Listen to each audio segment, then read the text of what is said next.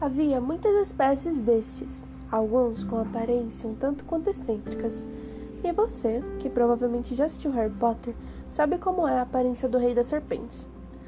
Uma das espécies queimava qualquer coisa da qual se aproximasse, e uma segunda espécie era um tipo de errante de cabeça de medusa que, quando fosse vista, causava imediato horror, seguido de morte.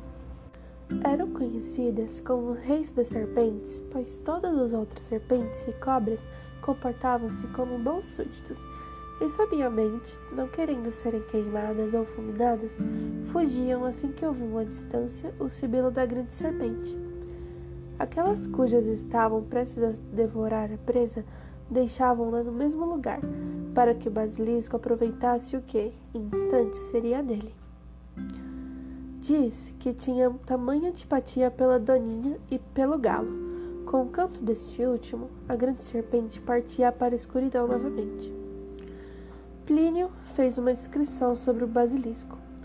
Ele não rasteja seu corpo como as demais serpentes, por uma flexão múltipla, mas avança de maneira erguida e ereta.